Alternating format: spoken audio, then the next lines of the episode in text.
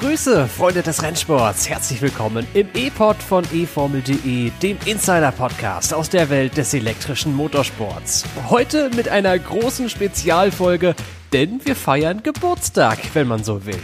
In unserer 200. Folge reden wir mit dem Formel-E-Fahrer René Rast über den Elektromotorsport, seine Erfolge in der DTM, die bisherige Saison 2021, Reifenwünsche für die Zukunft und noch so viel mehr. Alles in dieser Episode. Mein Name ist Tobi Blum. Viel Spaß beim Hören.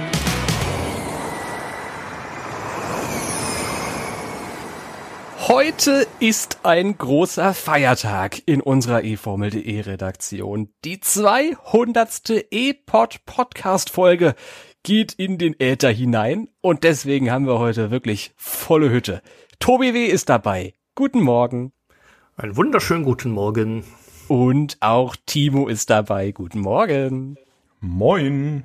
Und weil wir ja üblicherweise zu den runden 50er Geburtstagen auch noch Sondergäste einladen, haben wir auch heute uns eine kleine Überraschung ausgedacht. Mit dabei ist auch Formel E-Fahrer für Audi René Rast. Hallo René. Ja, hallo zusammen. Ich freue mich, dass ich dabei sein darf. Es ist, es ist eine ganz große Freude, wirklich. Wo erreichen wir dich gerade, René? Ich bin tatsächlich noch im Urlaub. Äh, ich habe jetzt die Zeit genutzt zwischen den, äh, den Rennen. Wir hatten ja jetzt doch einiges äh, an der Pause, wirklich mal eine, Woche Urlaub zu nehmen. Und heute ist quasi mein letzter Tag und heute Abend geht es wieder zurück, ich glaube, ins, ins kalte Österreich. Das kann, kann gut sein. Ich habe ja gerade schon erklärt, wir feiern heute unsere runde 200. Episode und einige von unseren HörerInnen sind ja schon seit Folge 1 quasi dabei und ich habe extra mal nachgeschaut, das war zum Start der dritten Formel E-Saison. Mhm. Und du hast in der Zwischenzeit dreimal einen DTM-Titel gewonnen, warst auf dem Podium bei den 24 Stunden am Nürburgring und in Daytona. Das war schon eine aufregende Zeit die letzten Jahre für dich, oder? Ja, ganz, äh, ganz besonders. Die DTM war äh, sehr speziell für mich. Ich meine, ich bin 2017 als, als Rookie in die DTM gekommen und das Ziel war für mich äh, eigentlich nur, nicht letzter zu werden. Und äh, ja, seitdem, äh, wie du sagst, äh, haben wir wirklich drei, drei Meistertitel eingefahren, was ich mir wirklich nie erträumt hätte, weil ich wollte eigentlich immer nur irgendwie Teil der DTM sein, aber mein Ziel war es nie wirklich Meilensteine zu setzen. Und äh, das wird dann drei Titel da und ich glaube, erfolgreichster Audi-Sportfahrer der Geschichte der DTM zu werden, das ist schon ja, ganz, was ganz Besonderes. So, Hand aufs Herz, was hat denn am meisten Spaß gemacht bisher in den letzten Jahren? Also jetzt auch verglichen mit der, mit den ersten Rennen in der Formel E. DTM warst du ja sehr erfolgreich. Was hat am meisten Spaß gemacht? Ähm, ich muss sagen, wenn man Erfolg hat, ist natürlich immer äh, das schöner, wenn man wirklich Rennen gewinnt und Meisterschaften gewinnt, dass man sich am Ende dann natürlich freut. Das ist ganz klar. Ähm, aber ich muss sagen, ähm, auch in der Formel E, das, das Rennfahren sich, das macht mir unheimlich, unheimlich viel Spaß. Ähm, nicht nur, weil man permanent äh, jede Minute kämpft mit irgendwem, aber auch das ganze Energiemanagement, dass, dass der Fahrer wirklich noch ähm, ja, einen großen Einfluss aufs Rennergebnis haben kann. Ähm, das ist äh, anders als in der DTM. In der DTM hast du wirklich dein Auto, äh, was perfekt abgestimmt sein muss und äh, da kannst du als Fahrer fast keinen riesen Unterschied mehr machen. In der Formel E hingegen, wenn du clever fährst, vorausschaust und wirklich effizient fährst, dann kannst du doch im Rennen einen brutalen Unterschied machen und das macht mir besonders in der Formel E viel Spaß. Wie war denn für dich dieser Umstieg zurück in die Formelklassen? Ich meine, du hast ja vorher schon einige Runden in einem Formelfahrzeug gedreht. Das lag dann aber schon ein paar Jahre zurück, als du dann letztes Jahr bei diesem Monster-Ding in Berlin wieder ins, ins Formelauto gestiegen bist. Wie war denn das? Das war ja auch was ganz Besonderes. Natürlich bin ich vorher äh, einen Test gefahren, also ich hatte schon ein bisschen Zeit, mich ins Auto zu gewöhnen. Aber trotzdem dann im Rennen zu sein ähm, mit, mit anderen Autos war doch wieder was ganz anderes und natürlich eine Umstellung am Anfang. Ähm, die Perspektive könnt ihr euch ja vorstellen, im Auto zu sitzen, ähm, kein Dach über dem Kopf zu haben, den Wind äh, durch den Helm geblasen zu bekommen, ähm, mit den ganzen anderen Autos, anderen Autos zu kämmen. Die, die, die, die Sicht ist einfach ganz anders. Ähm, es war auf jeden Fall eine ganz, ganz besondere Erfahrung und äh, ich musste mich auch erstmal drei, vier Rennen wirklich an, an diese neue ähm, ja, Atmosphäre gewöhnen. Aber mittlerweile ist es schon Normalität für mich geworden. Also ich glaube, wenn ich mich jetzt ins DTM-Auto setzen würde, ähm, dann wäre wahrscheinlich äh, die Umstellung für mich größer, wieder ins DTM-Auto zu gehen, als wenn ich mich jetzt ins Formel-E-Auto setze. Es ist ja deine erste volle Formel E-Saison. Äh, kannst du nach, nach sieben von 15 Rennen quasi mal ein Zwischenfazit zur Saisonhalbzeit ziehen? Ähm, ja, mit Sicherheit ähm, schwierig, schwieriges Jahr bis dato. Ähm, ich glaube, wir hatten oft, wir waren oft in der Position, wirklich gute Ergebnisse einzufahren. Ähm, nur ist meistens immer irgendwas dazwischen gekommen und äh, im Endeffekt sind wir jetzt, glaube ich, auf Platz 8 in der Meisterschaft, was nicht so schlecht ist für mich, für mein erstes Jahr. Ähm, also besser, nicht besser als erwartet, aber ähm, ich habe irgendwo gehofft, dass ich so zwischen den ersten fünf bis zehn mitfahren kann in der Meisterschaft. Ähm, wir waren zwischenzeitlich äh, jetzt vor, äh, vor dem letzten Rennen waren wir Sechster, jetzt sind wir auf Platz 8 gerutscht in der Meisterschaft. Also wir, haben dann schon immer Punkte, aber der große, der große Sieg oder der große Podiumsplatz fehlt bis jetzt noch. Ähm, wie gesagt, wir waren oft in der Position, diesen, diesen Podiumsplatz oder den Sieg zu holen, ähm, weil wir im Rennen brutal stark sind. Also im Rennen haben wir echt eine mega Pace. Nur das Problem, was wir haben, ist im Qualify, dass wir es da einfach noch nicht äh, so hinkriegen, dass wir ganz vorne reinfahren können.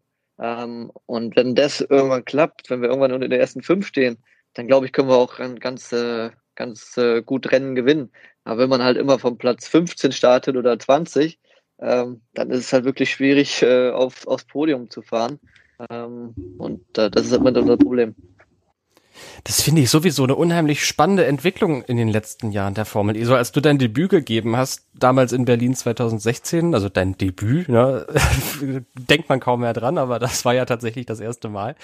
Da konnte man schon noch von Platz 15, 16 oder sowas starten und dann so ein bisschen durchs Feld rollen und Rennen gewinnen dein Teamkollege Lukas de Grassi kann das oder hat das oft äh, be bewiesen, wie man das machen kann.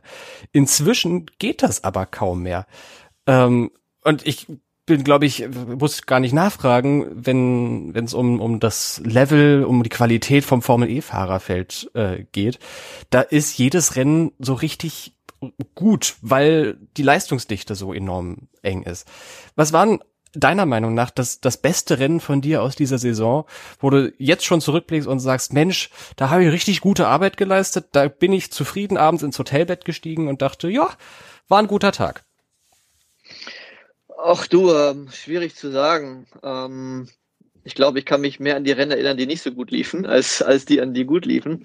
Wir hatten oft Rennen, wo wir wirklich von ganz hinten nach äh, ziemlich weit vorne gefahren sind. Ich glaube, Valencia war da so ein, so ein, so ein Rennen, wo wir wirklich, glaube von Platz 15, 16 gekommen sind, zwischenzeitlich auf Platz 3 lagen und dann wirklich noch äh, Pace nach vorne hatten und äh, ich mit Sicherheit aufs Podium gefahren wäre, bis wir dann dieses, dieses Banner eingesammelt haben, ähm, dieses Plastikbanner, was uns dann wieder nach hinten geworfen hat. Ich glaube, das war ein Rennen, wo ich, äh, wo ich sehr zufrieden mit war. Ähm, aber ansonsten, ja, wie du sagst, die Leistungsdichte ist einfach so enorm hoch. Ähm, die, die Unterschiede zwischen den Autos sind sehr gering. Und äh, ja, egal mit wem man kämpft, ist es irgendwie in jeder, in jeder Serie ein Meister gewesen. Egal ob man mit Boemi, mit einem Nick Cassidy, mit einem Robin Freins, äh, Nick de Vries, Van Dorn, das sind alles irgendwo äh, Größen im Motorsport. Das ist, da ist keine, keiner dabei, der irgendwie nie im Motorsport Erfolg gehabt hat, ja. Das muss man sich immer vor Augen führen. Also selbst auch ein Edo Motara, das war damals die Nummer eins in der Formel 3. Also jeder, der da fährt, der hat irgendwie ja eine Meisterschaft gewonnen oder Formel 1, Formel 1 Standard, ja. Und äh, das muss man sich mal vor Augen führen, dass man solche Leute halt nicht einfach mal so überholt. Und ich glaube, deswegen ist es auch so, so schwer geworden, nach ganz vorne zu fahren. Wie sieht's denn teamintern eigentlich aus? Also Tobi hat ja vorhin schon mal angedeutet, gerade in den ersten Jahren der Formel E hat äh, Lukas ja wirklich ähm, zu den Top-Fahrern immer gehört oder gehört es sicherlich auch bis heute, ähm, gerade wenn man seinen Renntrim anguckt. Äh, trotzdem ist es jetzt nach der ersten Saisonhälfte so, dass du mit äh, 4 zu 3 im Quali-Duell führst und auch in der, äh, in der Meisterschaft ja deutlich besser dastehst aktuell. Ähm, hat sich das Blatt gewendet oder wer ist aktuell der bessere Fahrer bei Audi? Boah, das ist, glaube ich, ganz schwer zu sagen. Ähm ich glaube, wir sind beide auf einem sehr ähnlichen Niveau mittlerweile. Ähm, ich glaube, Lukas hatte einfach ein bisschen Pech dieses Jahr in den, in den Rennen, hat man oft gesehen. Ich glaube, in Rom hat er einmal geführt, bis er den Antrittswellenschaden hatte. Äh, ohne das Problemchen wäre, glaube ich, äh, ähnlich weit vorne wie ich in der Meisterschaft. Ähm, und ich glaube, er hat selbst gesagt, das war sein schlechtestes Jahr bis dato. Ja. Ähm, ähm von dem her, ja, ich glaube, äh, mein Ziel war es, auf Lukas, denn Lukas ist, ähm, ich glaube, der, der erfolgreichste und erfahrenste Formel E-Fahrer, den es gibt. das war für mich immer die Messlatte, auf seinem Niveau zu sein. Ähm, das habe ich bis jetzt ähm, habe ich geschafft, habe mir meine Ziele ges gesetzt und bis jetzt erreicht. Ähm, auch wenn natürlich die Meisterschaftsposition jetzt äh, nur auf Platz 8, äh, aber wie gesagt, die, die, die Fahrerdichte und die Fahrerqualität ist so enorm hoch und ähm, jeder kann sagen, hätte, wäre, wenn, hätte ich in dem Rennen das und hätte ich in dem Rennen das. Ich glaube, diese, diese Moment hat jeder in der Meisterschaft, bei keinem war es perfekt bis jetzt. Ähm, von dem her, ähm, auch bei mir, ähm, von dem her, ja, schwer zu sagen, wer von uns der bessere Fahrer ist. Glaube ich, Lukas und ich sind im Moment ähm, auf einem sehr ähnlichen Niveau. Mhm. Du sprachst eben schon an, dass äh, die Dichte des Fahrerfeldes ist äh, enorm hoch, auch das Energiemanagement. Wenn du dich jetzt festlegen müsstest, was wäre denn für dich tatsächlich die größte Herausforderung in der Formel E? Boah, ich glaube, das ist wirklich dieses Qualify-Format ähm, für mich die, die, größte Herausforderung, wie man, wie man oft sieht. In der DTM war ich eigentlich der erfolgreichste Fahrer im Qualify und in der Formel E klappt es noch nicht so wirklich, wie ich mir das vorstelle. Ähm, im, Im Rennmodus Energiemanagement bin ich, glaube ich, gut. Da bin ich sehr zufrieden, da bin ich effizient, habe meistens mehr Energie als alle anderen um mich herum. Das passt. Ähm, für mich die größte Herausforderung ist wirklich äh, das, das Qualify, diese eine Runde auf dieser, auf dieser hohen Leistung, sage ich mal weil diese 250 kW, die fährst du ja effektiv eigentlich nur ähm, zweimal, einmal im Training 1 und einmal im Training 2. Und ähm, ja, wenn man die zwei Runden irgendwie noch Verkehr hat und nicht zusammenbringt, dann hat man quasi gar keine Referenz fürs Qualify. Und das ist, glaube ich, ähm, ja mein, mein Problem, ähm, dass ich äh, mir so ein, so ein, so ein Fahrstil antrainiert habe in der DTM, wo ich wo ich meinen Fahrstil perfektioniere mit, mit mehr Runden. Also ich brauche viele Runden, bis ich meinen Fahrstil auf diese Runde perfektioniert habe. Das kann ich in der Formel E einfach nicht machen, weil da habe ich effektiv nur zwei Runden vom Qualify. Und das ähm, ja, ist im Moment für mich noch zu wenig, um da wirklich die, die Hammerrunde rauszuhauen. Ähm, ich glaube, entweder muss ich da mir einen anderen Weg suchen, wie ich da besser werde. Aber das ist für mich im Moment die, die größte Herausforderung. Das klingt ja echt sauspannend. Also hast du eine Strategie oder eine Idee, wie du das angehen könntest, dieses konkrete Problem? Ich glaube, das äh, könnte ich vielleicht im Simulator trainieren, weil ähm, ich sag mal, in der DTM habe ich mich immer an, an äh, Punkten orientiert, sag ich mal, an, an 100 Meter Boards, an 50 Meter Boards. Ich habe quasi nie, wenn ich gebremst habe, habe ich quasi nie auf die Kurve geguckt, sondern ich habe immer auf so Marker geguckt, wo ich gebremst habe. Und das gleiche dann, wo ich eingelenkt habe. Ich hatte immer quasi so Punkte, die ich abgefahren habe, äh, bis ich quasi die perfekte Kurve äh, mir erarbeitet habe. Und in der Formel E kann man sich selbst denken, ähm, der Grip wird ständig höher, die, die Strecke ändert sich ständig. Ähm, das heißt, du hast gar, du kannst gar keine Marker suchen, weil sich ständig alles verändert. Die Power Levels ändern sich. Äh, du fährst mit 200, mit 235, mit 250, der Grip erhöht sich. Ähm, und du hast gar nicht diese, diese, diese Marker, sagen wir wie in der DTM oder sowas. Und außerdem hast du auch nicht so viele Runden. Ähm, das heißt, äh, ein Formel E-Fahrer muss, glaube ich, sehr naturell sein. Er muss einfach äh, nach Gefühl fahren und muss einfach spüren, wann er zu bremsen hat und darf sich nicht so sehr auf diese, diese Bremspunkte konzentrieren, die ich halt in der DTM hatte. Das heißt, dieses naturale Fahren, das kann man, glaube ich, trainieren vielleicht im Simulator. Aber ähm, kann man sich vorstellen, wenn ich das jetzt 20 Jahre nicht gemacht habe, sondern mich immer nach Punkten orientiert, orientiert habe auf der Strecke, das jetzt umzustellen, ähm, ist, ist sehr schwierig, aber ja, muss, muss irgendwie klappen. Und ich denke, Simulator fahren wäre vielleicht mal äh, ein guter Ansatzpunkt. Spreche denn was dagegen, da Regelanpassungen anzustreben? Weil ich denke nicht, dass du der Einzige bist, der sich das gedacht haben wird. Wenn man natürlich auf Pole steht, regelmäßig, wie so ein Mercedes-Fahrer beispielsweise, dann wird man da kein großes Problem mit bei haben. Aber ich glaube nicht, dass du der Einzige äh, sein wirst im Paddock, der sagt, da könnte man doch auch einfach im Training mal nicht diese, diese, diese, oder andersrum gesagt, diese Beschränkung aufheben mit jeweils eine 250er Runde. Wäre das ein Ansatz? Jein, ähm, das wird mit Sicherheit mehr, mehr Confidence bringen, die, die Bremspunkte und so zu erwischen. Ähm, auf der anderen Seite hast du natürlich auch das Problem, dass die Reifen nach einer Runde schon, sag ich mal, überhitzt sind. Ähm, das heißt, du müsstest dann wahrscheinlich äh, wieder entweder eine Slowdown-Lap machen oder mehrere Slowdown-Laps machen oder halt in der Box parken und dann nochmal diesen, diese Qualify-Modus starten. Das würde mehr Zeit in Anspruch nehmen und äh, wie gesagt, die Reifen, die können, glaube ich, gar keine zwei Runden mit 250 kW ähm, durchhalten, weil der Reifen halt überhitzt ist. Aber ich glaube generell, dass das Qualify-Format in der Formel E ist speziell. Aber ich glaube, äh, die, die Promoter, Veranstalter finden es ganz attraktiv, weil es ist ständig jemand anderes vorne und ich glaube, die Meisterschaftstabelle äh, gibt ihnen recht, ähm, weil einfach zu jedem Zeitpunkt der Meisterschaft irgendwie zehn Leute gefühlt noch Meister werden können oder noch mehr äh, mit einem Sieg. Ähm, von dem her, ich glaube, die finden das ganz attraktiv, so wie es ist. Wenn man so diese ganzen Argumente hört jetzt von dir, drängt sich auch die Frage auf, ist das bisher das Schwierigste, was du gefahren bist in deiner Motorsportkarriere? Ähm, es ist das, das Komplexeste definitiv und vielleicht auch das Schwierigste, ähm, weil man viele Dinge nicht, nicht immer versteht und wenn man denkt, man hat sie verstanden, dann kommt man zum nächsten Rennen und es ist wieder alles anders.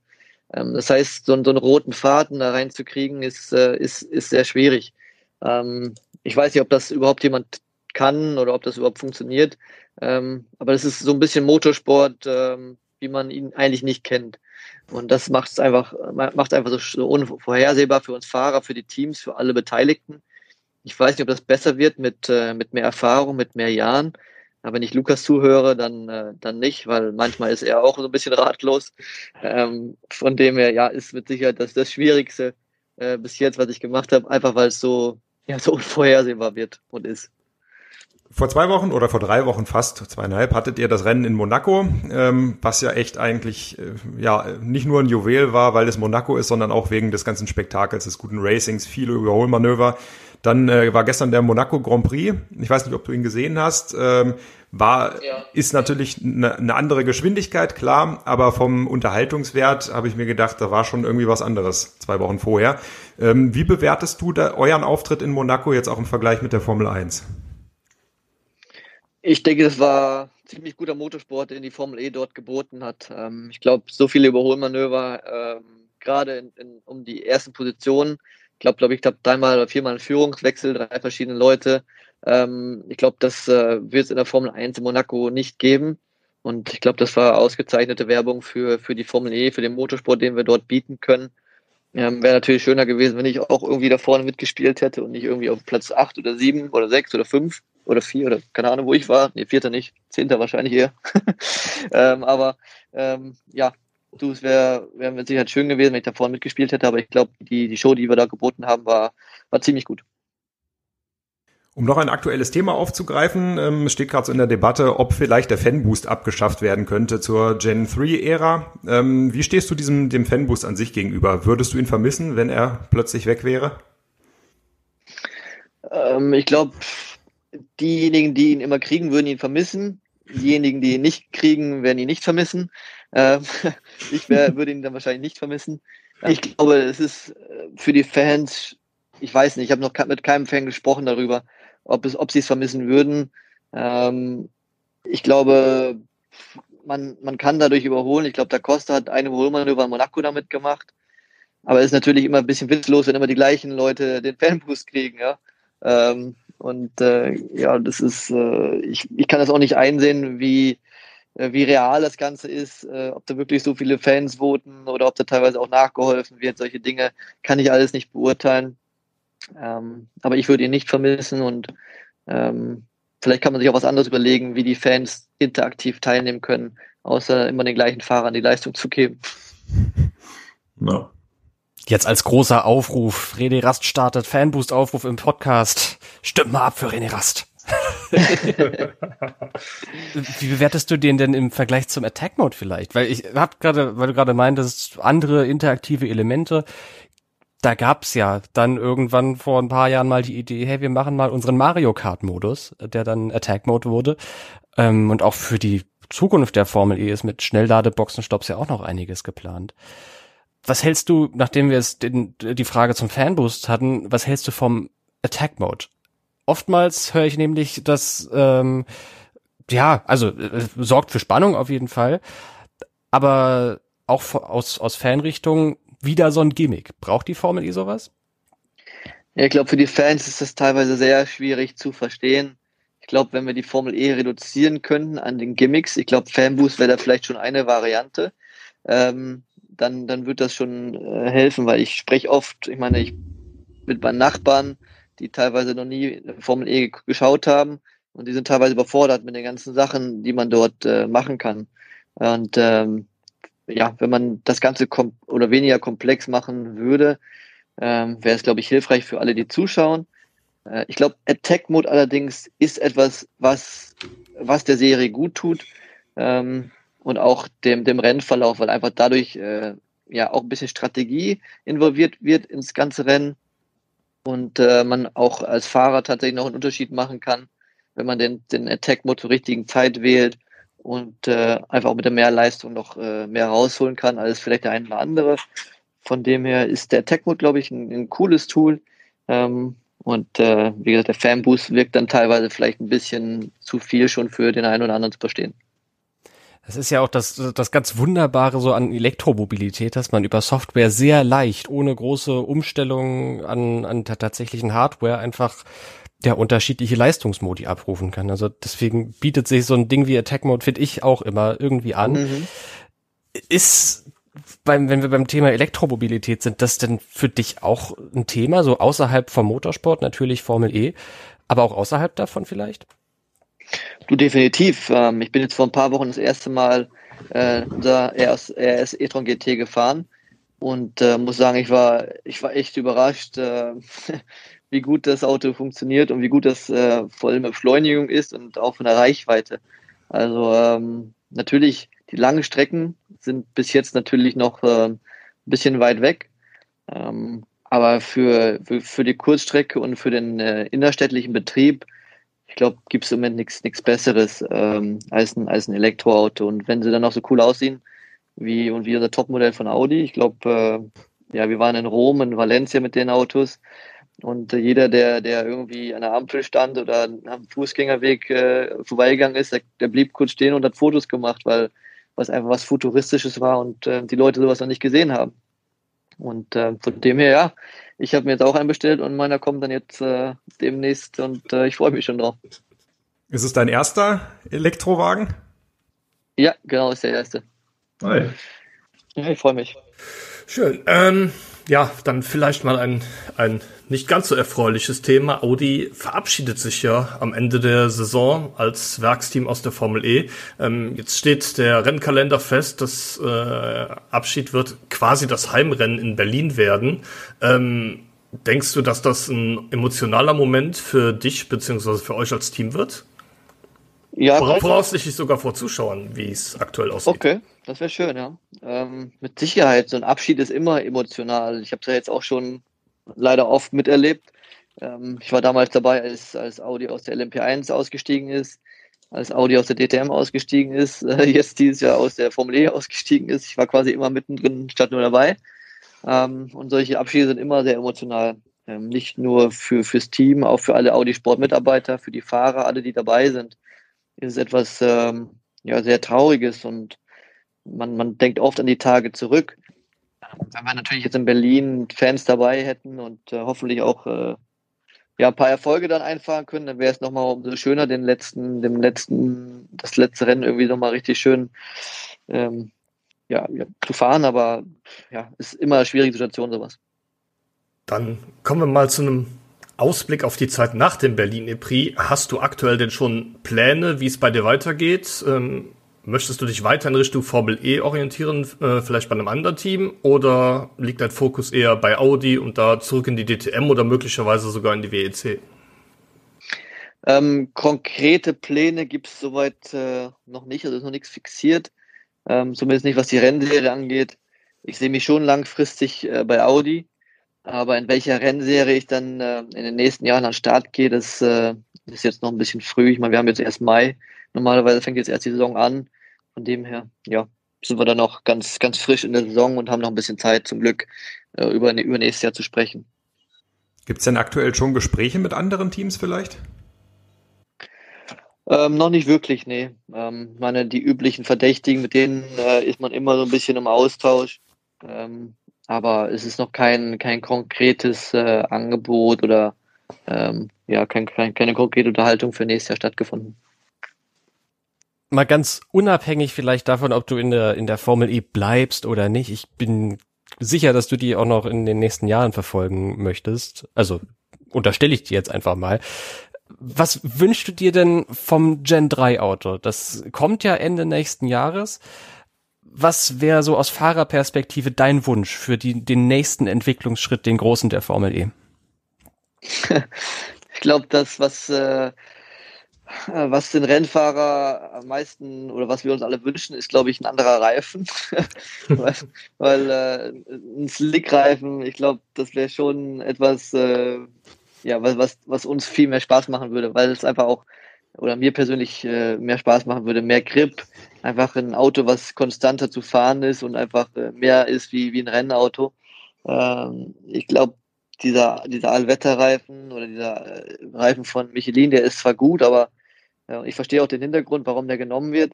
Ähm, ja, aber so ein Slickreifen, ich glaube, der würde nochmal viel mehr Performance bringen und äh, das Rennfahren an sich, glaube ich, äh, für uns Fahrer einfach ein bisschen interessanter machen und mehr Spaß machen. Ansonsten vom Auto her, ähm, ich glaube, mit dem, mit dem Konzept, was wir zurzeit haben, wenn wir noch mehr Leistung hätten, wäre es, glaube ich, noch schwieriger zu fahren. Also ähm, mit den Reifen noch mehr Leistung wird, sehe ich schwierig. Ähm, ja, aber ansonsten, ich meine, das Auto ist auf maximale äh, Effizienz ausgelegt. Das heißt, wenn man Aerodynamik hinzufügen würde, äh, wäre das kontraproduktiv. Ähm, wenn man breitere Slickreifen hinzufügen würde, dann würde es auch wieder mehr Rollwiderstand und äh, wahrscheinlich mehr Energieverbrauch äh, zu, zuzuführen. Also das wäre alles wahrscheinlich eher kontraproduktiv für die Effizienz. Ähm, von dem her, ja, ich glaube, äh, man kann da glaube ich nicht mehr nicht mehr viel ändern, ähm, wenn man wenn man auf dem auf dem Reifen zurzeit fährt und auf dem Reifen bleibt. Ich weiß nicht, wie es mit Gen 3 ist, ob man auf dem Reifen bleibt oder ob man was anderes plant. Wenn man auf dem Reifen bleibt, dann ist es, glaube ich, äh, ja, wird sehr interessant, wenn man noch mehr Leistung hinzufügt und äh, da muss man dann sehen, wie das dann wird. Könnte man denn überhaupt wirklich schneller fahren, wenn man jetzt mit dem Reifen hier weitermacht und hat den Leistungssprung dann in, in Gen 3? Wäre das überhaupt möglich oder würde man nur noch rutschen und könnte die Leistung gar nicht auf die Strecke bringen? Man würde schon schneller werden, weil man einfach mehr Leistung auf der Geraden hat. Das heißt, die Top, Topspeed wird schneller, die Beschleunigung wird ein bisschen schneller. Ähm, das, also die Rundenzeit wird schon schneller, aber die Kurvengeschwindigkeit natürlich nicht. Ähm, wenn man, gut, jetzt, jetzt vorausgesetzt, äh, es kommt jetzt kein großes Aero-Update oder was auch immer.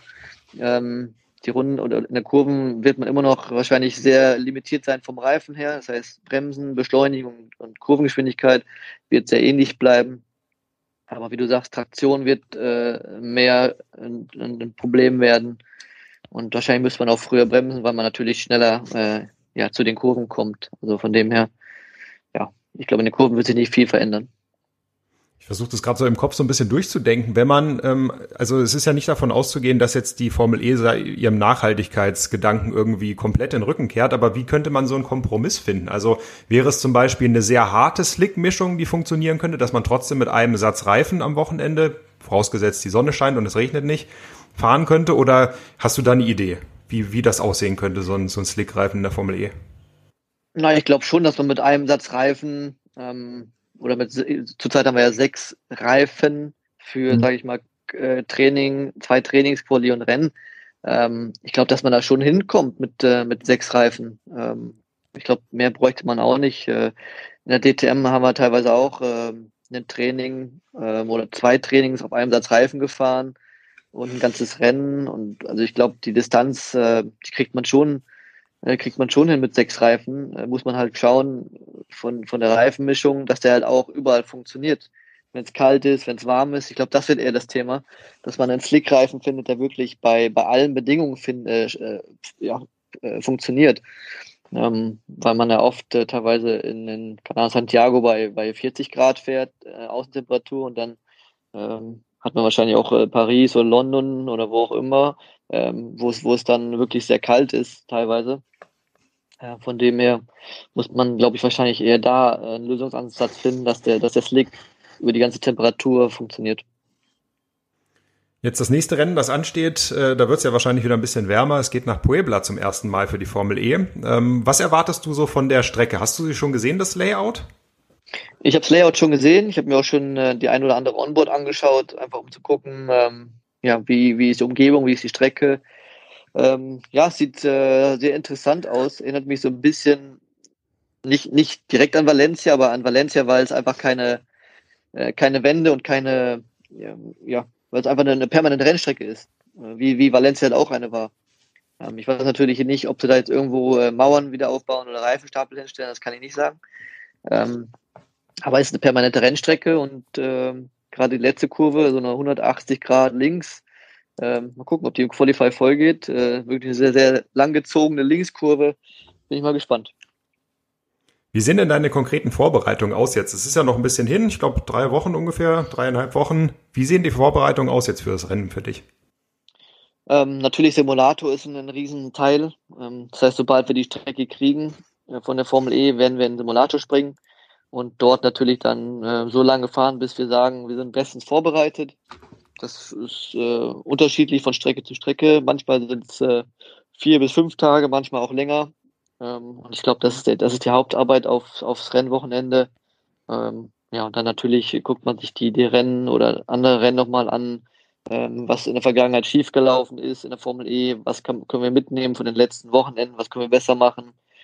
Einfach nochmal so die letzten Rennen äh, aufarbeiten, sich dann einfach zu verbessern fürs, äh, fürs nächste Rennen. Gab es eigentlich beim, beim Thema Simulatoren, da ist ja so die allgemeine Faustregel, zwei Wochen vorher kriegt ihr die Daten von der Strecke und alle anderen Teams kriegen auch die Daten der Strecke.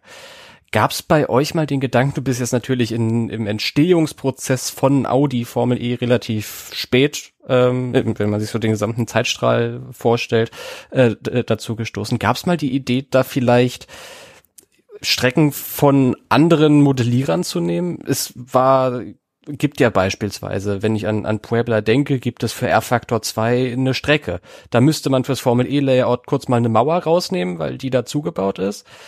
Aber Wäre sowas eventuell hilfreich, auch vor dieser, diesem Zwei-Wochen-Fenster sich auf Strecken einzuschießen? Ich glaube, das wird nicht viel bringen. Ähm, Im Endeffekt, ähm, klar, der Fahrer würde schon mal so eine grobe Richtung haben, wo es links und wo es rechts geht. Ähm, aber in der Regel äh, braucht man dafür, dass der Fahrer weiß, wo man langfahren muss, braucht man in der Regel wahrscheinlich nur fünf bis zehn Runden. Und dann hat er das, hat er die Strecke auch drin. Das heißt, der Aufwand wäre wahrscheinlich zu groß, weil man könnte wahrscheinlich auch die Daten dann nicht äh, wirklich übernehmen von der, sag ich mal, anderen Strecke und müsste dann wieder auf der, auf der, von der R-Faktor, äh, von der Formel E-Strecke alles wieder neu äh, machen und äh, von dem her würde man, würde man wahrscheinlich äh, nicht viel gewinnen, aber es wäre wahrscheinlich viel, viel, viel zu viel Aufwand. Hm, na gut. Macht Sinn. Gut, René, ich würde vorschlagen, wir lass uns einen Haken dran machen für heute. Wir wollen dich ja nicht länger beim, beim Koffer packen oder was auch immer heute noch so ansteht, aufhalten. Danke auf jeden Fall für, für deine Zeit und ich, ich bin, bin sehr froh, dass du da warst, jedenfalls. Wunschlos glücklich. Ja, freut mich. Ja. ja, das freut mich, dass ihr wunschlos glücklich seid. Das ist schön. Dann viel Erfolg für die Vorbereitung. Jo, danke, danke. Und äh, wir hören uns. Und wir hören uns. Besten Dank. Dankeschön. Danke, gut, danke. Okay, danke. Schöne Tschüss. Zeit. Was ein netter Kerl. Oder, Tobi? Auf jeden Fall. Und ich denke, er hat auch ein paar interessante Sachen gesagt. Das äh, fand ich sehr informativ. Ich lieb ja so, so Spezialepisoden immer. Timo, du warst ja auch bei, bei glaube ich, sogar allen Spezial-Geburtstagsepisoden dabei mit äh, Jan Seifert zur 50 und äh, mit Maximilian Günther zur 100 und jetzt sind wir bei 200. Es ist echt echt heftig. Timo ist sogar tatsächlich der einzige, der auch in der nullten E-Pod-Episode dabei war, fällt mir gerade ein. Das waren andere Zeiten, oder? Ja, hat sich doch einiges getan. Wenn ich da, ach, da denkt man immer wieder zurück an die legendäre Folge Hochspannung in Hongkong, die Phil damals alleine gemacht hat. Ja, es hat sich doch einiges getan, aber ich finde es schön, dass wir diese, diese Tradition beibehalten, immer irgendwie zum, zu runden Jubiläen ähm, so Special Guests äh, dabei zu haben und finde das auch klasse, dass die das alle immer möglich machen. Ähm, ja, mal sehen, wen wir dann bei der 250 nächstes Mal kriegen. Ja, Hochspannung in Hongkong bis heute die einzige Folge ja auch, die eine Einzelperson gemacht hat in unserem E-Pod. Damals war das Phil und niemand anderes wollte ihm unter die Arme greifen oder sowas. Phil ist inzwischen nicht mehr im E-Pod-Team dabei. Ich habe die Produktion von ihm äh, übergeben bekommen zur Folge 141. Das habe ich gerade nochmal nachgeschlagen. So lange ist das schon her. Aber tja, Anfang 2020 war es dann soweit. Phil, der große Gründer unseres E-Pods und äh, der, der Schöpfungsvater, äh, dem wir ganz viel zu verdanken haben. Und auch Phil hat ein kleines Grußwort eingeschickt, das wir an dieser Stelle euch natürlich nicht vorenthalten wollen. Hallo meine lieben Tobis, liebe E-Pod-Hörerinnen und Hörer, natürlich auch Hallo Timo, hallo Svenja. Der Philipp hier mit einem kleinen Gruß aus dem Süden von Podcast Deutschland, wenn man so will. Ich wollte nur ganz schnell gratulieren zur 200. Episode. Ich find's großartig, dass ihr euch immer noch mit so viel Zeit und so viel Liebe um den E-Pod kümmert und wie ihr das Format weiterentwickelt. Das macht mir auch sehr viel Freude, muss ich sagen. Ist mir eine Ehre, einen Teil dazu beigetragen zu haben was soll ich sagen? Auf die nächsten 200. Alles Gute. Liebe Grüße. So ein liebes Kerlchen, der Phil. Ich vermisse ihn ja sehr. Aber kann ihn auch immer noch im Podcast hören. Äh, Clean Electric, falls ihr euch für Elektromobilität interessiert, auch mal abgesehen von Autorennen, der Clean Electric Podcast, da ist Phil alle zwei Wochen immer noch zu hören. Und das äh, tue ich auch tatsächlich halbwegs regelmäßig. Und natürlich, jetzt wo wir in der großen Dankesrunde sind, auch euch allen ein großes Dankeschön, die teilweise schon von Beginn an zuhören. Danke für eure Treue in so vielen wöchentlichen Podcast-Episoden. Es ist alles wunderbar hier, aber ihr macht es noch viel wunderbarer. Also tausend Dank fürs stete und treue Zuhören. So. Jetzt würde ich erstmal vorschlagen, es ist ja trotz allem, trotz allen Feierlichkeiten immer noch ein ganz normaler E-Pod und wenn wir schon beim Thema an Traditionen festhalten sind, dann würde ich doch mal einfach den Newsüberblick starten, denn es ist ja tatsächlich was passiert in der letzten Zeit. Deswegen anschnallen, hier kommt das Auto und dann kommen die News. Wieder mit Fans. Beim Berliner Prix im August will die Formel E erneut vor ZuschauerInnen fahren. Ohne Fans. Die Formel E erwägt die Abschaffung des Fanboosts zur Gen 3-Ära, zur Freude vieler unserer Leser. Mit Prinz. Die Extreme E führt Testfahrten im schottischen Knockhill durch. Möglicherweise ja sogar in Vorbereitung auf ein Ersatzrennen in Schottland. Dazu mehr in den nächsten Tagen. Am Steuer kein geringerer als der britische Prinz William. Ohne Weltmeister. Jensen Button wird beim Ocean X-Prix nicht als Fahrer antreten, sondern durch Rallycross-Pilot Kevin Hansen ersetzt. Und mit Ambitionen. Beim spektakulären Moto E-Rennen in Le Mans gewinnt Eric Granado, der somit zu einem der Top-Favoriten auf den Titel wird. Und jetzt dein Einsatz, Tobi. Boom. Dann haben wir es auch schon geschafft. E-Pod Folge 200 erreicht ihr Ende. Das war schön, kurz und knackig und lehrreich, wie ich fand. Sehr, ja, hat Spaß gemacht. Dann äh, vielen Dank an alle, die zugehört haben. Vielen Dank nochmal an René Rast für seine Zeit. Danke Tobi für deine Zeit. Danke Timo für deine Zeit. Gerne. Und wir hören uns ganz bald wieder in E-Pod Folge 201. Und wenn mich nicht alles täuscht, ist das die Vorschaufolge auf das nächste Extreme E-Rennen. Bis dann, macht's gut. Ciao. Ciao, ciao. Tschüss.